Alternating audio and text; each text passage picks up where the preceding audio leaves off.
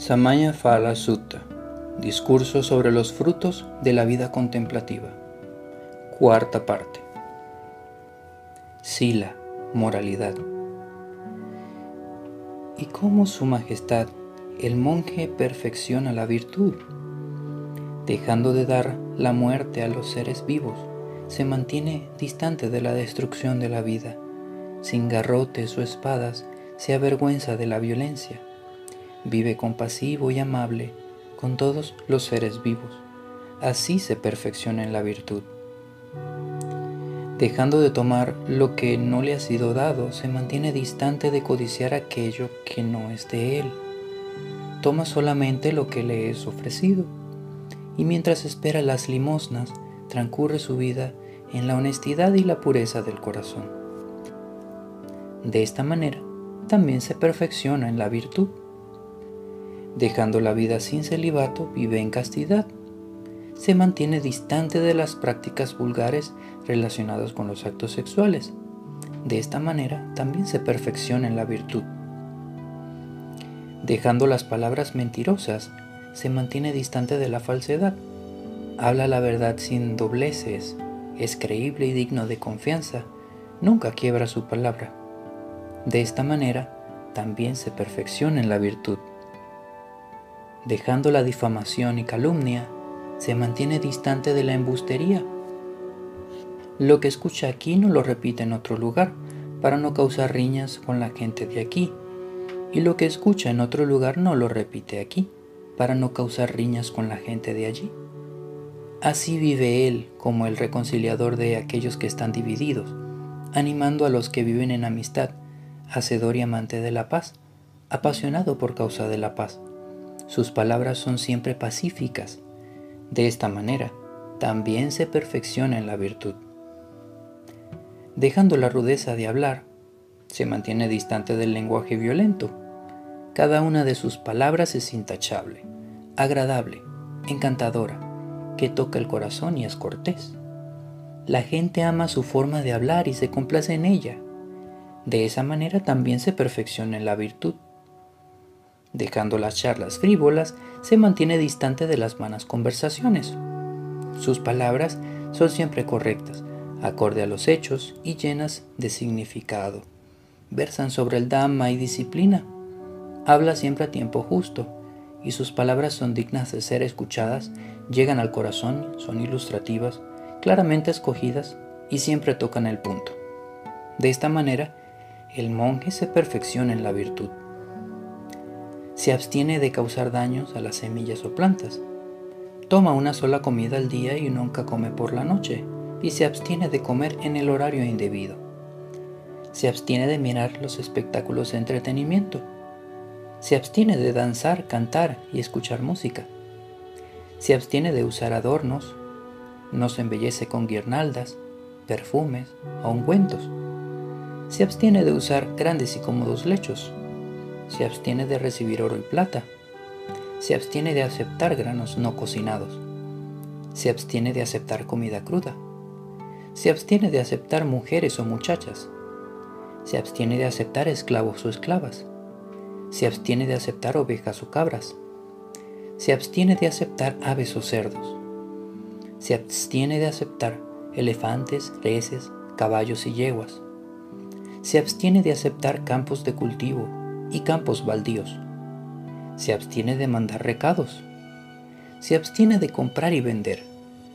Se abstiene del engaño con las falsas pesas o medidas.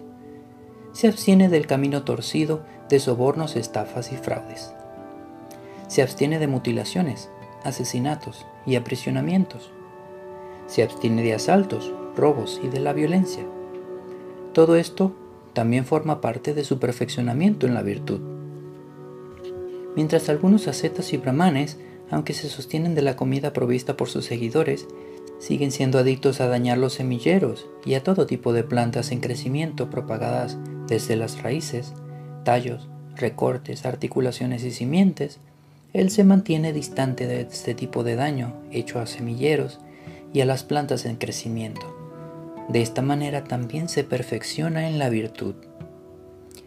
Mientras algunos ascetas y brahmanes, aunque se sostienen de la comida provista por sus seguidores, siguen siendo adictos a acumular bienes, acumular comida, bebida, vestimentas, equipajes, camas, perfumes o condimentos, él se mantiene distante de semejantes cosas acumuladas. De esta manera también se perfecciona en la virtud. Mientras algunos ascetas y brahmanes, aunque se sostienen de la comida provista por sus seguidores, siguen siendo adictos a visitar espectáculos de entretenimiento, como la danza, las canciones, la música instrumental, las ferias, los romances, el manualismo, los cantos de los bardos, los conciertos de las percusiones, el teatro de las hadas, las acrobáticas hazañas de los candalas, el combate de los elefantes, búfalos, toros, cabras, carneros, gallos, codornices, las luchas con duelas, el boxeo, las peleas, las luchas fingidas, los desfiles, las maniobras y los exámenes militares, él se mantiene distante de visitar semejantes espectáculos de entretenimiento. De esta manera también se perfecciona en la virtud. Mientras algunos ascetas y brahmanes, aunque se sostienen de la comida provista por sus seguidores, siguen siendo adictos a juegos y recreaciones, como los juegos de tabla con 8 o 10 hileras de cuadrados, esos mismos juegos jugados imaginariamente en tablas del aire, las rayuelas, removiendo piezas del montón y poniéndolas de vuelta, lanzando dados, golpeando palo corto con el largo, haciendo dibujos de la mano, jugando con pelotas, soplando a través de juguetes de hojas, surcando con juguetes arados, girando en un trapecio, jugando con juguetes molino de viento, hechos de hojas de bambú, jugando con los juguetes medidas hechos con hojas de bambú, jugando con juguetes carros o juguetes que se inclinan, adivinando el contenido de las cartas trazadas en el aire, en la espalda del otro jugador, adivinando los pensamientos del otro jugador e imitando las deformaciones, él se mantiene distante de semejantes juegos y recreaciones. De esta manera también se perfecciona en la virtud. Mientras algunos ascetas y brahmanes, aunque se sostienen de la comida provista por sus seguidores, siguen siendo adictos al uso de altos y lujosos sofás, es decir, sofás movedizos, altos, de seis pies de altura, divanes con figuras de los animales esculpidos en los soportes, cobertores de pieles de cabra de largo vellón, coloridos retazos cristalinos, mantas blancas, cobertores de lana bordados con flores, edredones rellenados de lana de algodón, cobertores bordados con figuras de leones, tigres y otros animales, alfombras con pelajes de ambos lados, alfombras con pelajes de un solo lado, cobertores bordados con piedras preciosas, cobertores de seda, alfombras de gran tamaño, suficientes para 16 bailarinas, alfombras con elefantes, caballos, carros, alfombras hechas de las pieles de antílopes, cosidas juntas, alfombras hechas de los antílopes machos, alfombras con toldos y sofás, con almohadas rojas en las cabeceras y en los pies. Él se mantiene distante de semejantes altos y lujosos sofás. De esta manera también se perfecciona en la virtud.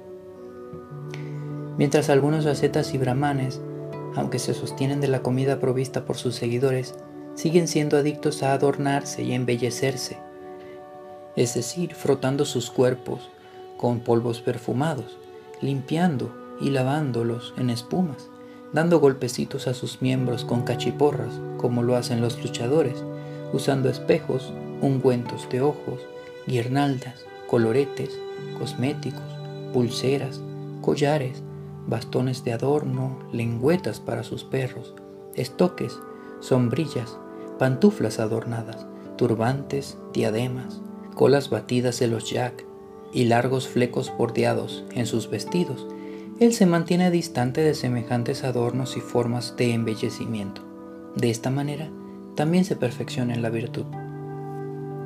Mientras algunos ascetas y brahmanes, aunque se sostienen de la comida provista por sus seguidores, siguen siendo adictos a las bajas conversaciones, como estas, los cuentos sobre reyes, ladrones, ministros del Estado, cuentos de guerra, de terror y de batallas, charlas acerca de comidas y bebidas, vestimenta, camas, guirnaldas, perfumes, pláticas sobre las relaciones, viajes, pueblos, ciudades, poblados y países, charlas sobre las mujeres y sobre los héroes, chismorreo en las esquinas de las calles o en lugares donde se busca el agua, historias de espíritus, conversaciones desganadas, especulaciones acerca de la creación de la tierra o del mar, o de la existencia o la no existencia, él se mantiene distante de semejantes conversaciones bajas.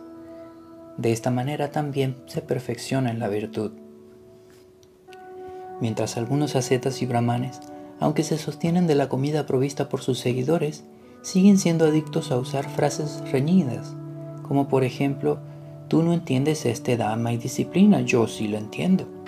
¿Cómo sería posible que no conocieras este dama y disciplina? Has caído en un punto de vista falso. Soy yo el que tiene el punto de vista correcto. Yo estoy hablando sobre el punto, tú divagas. Pusiste al final lo que debería ir primero, pusiste primero lo que debería ir al final. Lo que creías cierto por tanto tiempo ya ha sido refutado.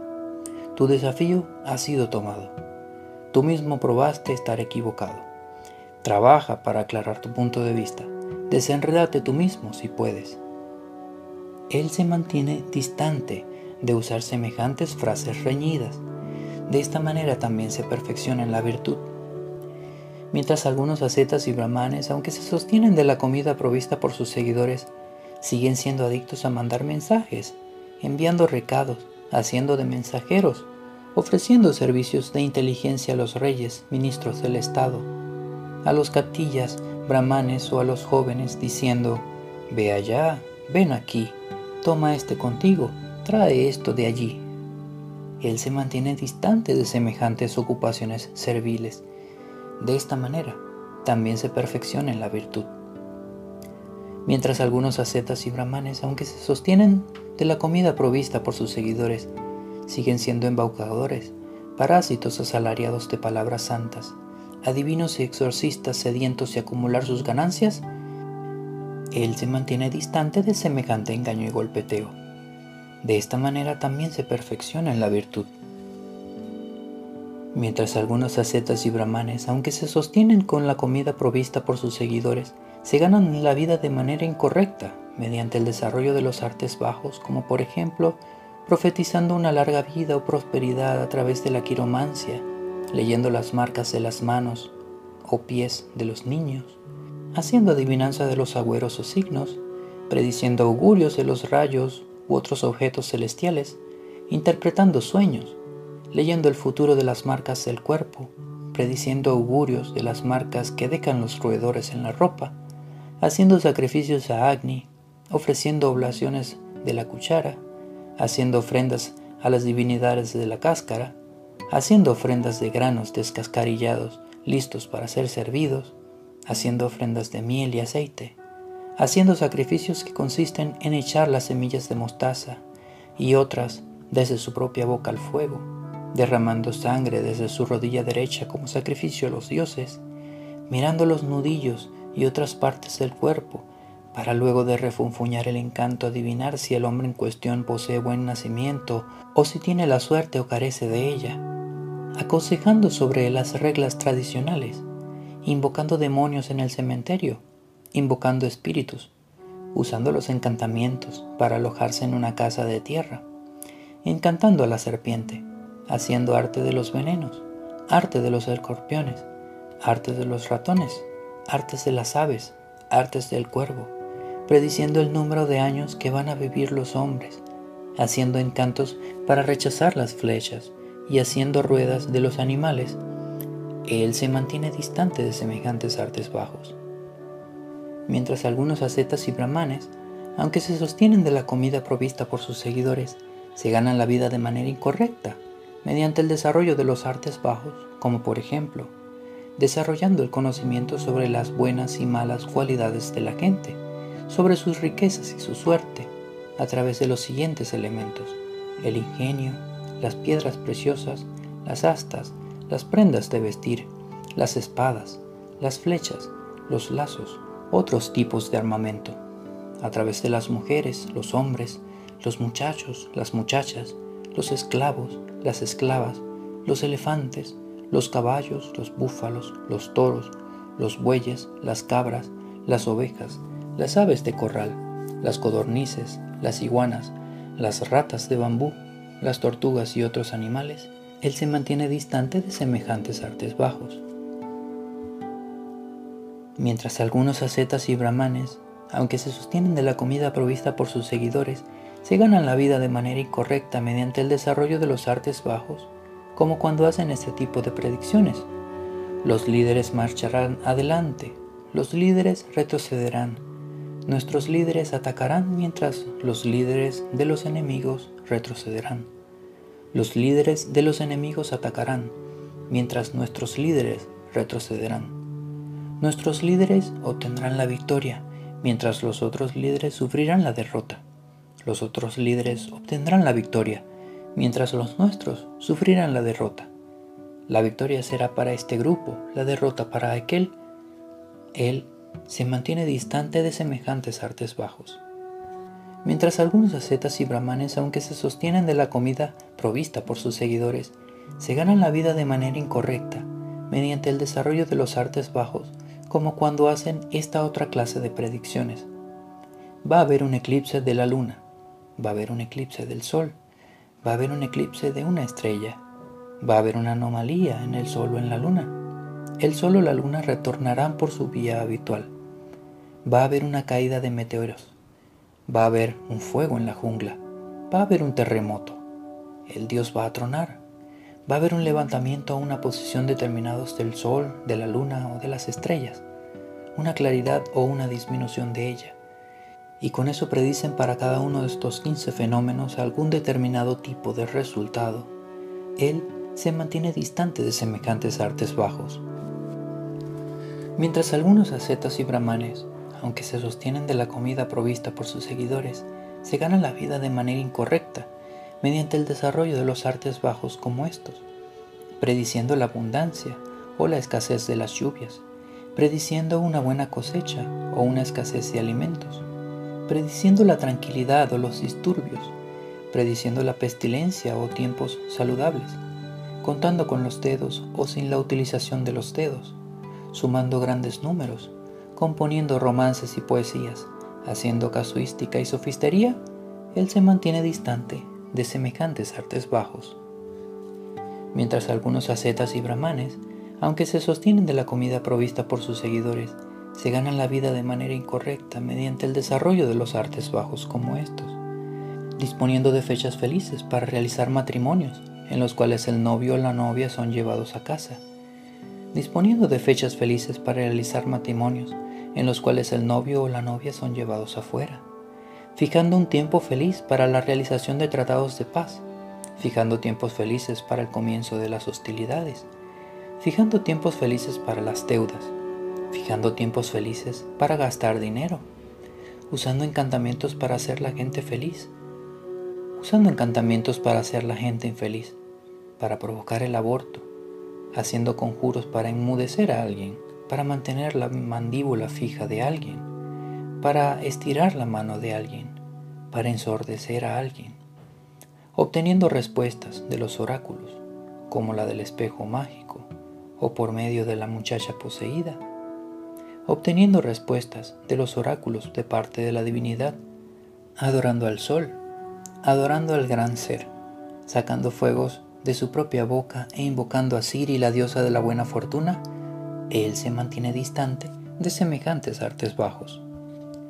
Mientras algunos ascetas y brahmanes, aunque se sostienen de la comida provista por sus seguidores, se ganan la vida de manera incorrecta mediante el desarrollo de los artes bajos como esto, jurando regalos a la divinidad si se garantiza determinado beneficio, pagando esos votos, repitiendo encantamientos mientras se trasladan a las casas de la tierra, causando virilidad, haciendo impotente al hombre fijando sitios felices para la morada, consagrando los sitios, haciendo ceremonias de los meses, haciendo baños rituales, ofreciendo sacrificios, administrando vomitivos y purgativos, purgando la gente para aliviar sus cabezas, engrasando las orejas de la gente, satisfaciendo los ojos de la gente, administrando drogas a través de la nariz, aplicando colirio a los ojos, ofreciendo pomadas medicinales para los ojos, practicando como ocultistas, cirujanos, pediatras, administrando drogas y raíces y administrando medicinas de manera rotativa. Él se mantiene distante de semejantes artes bajos.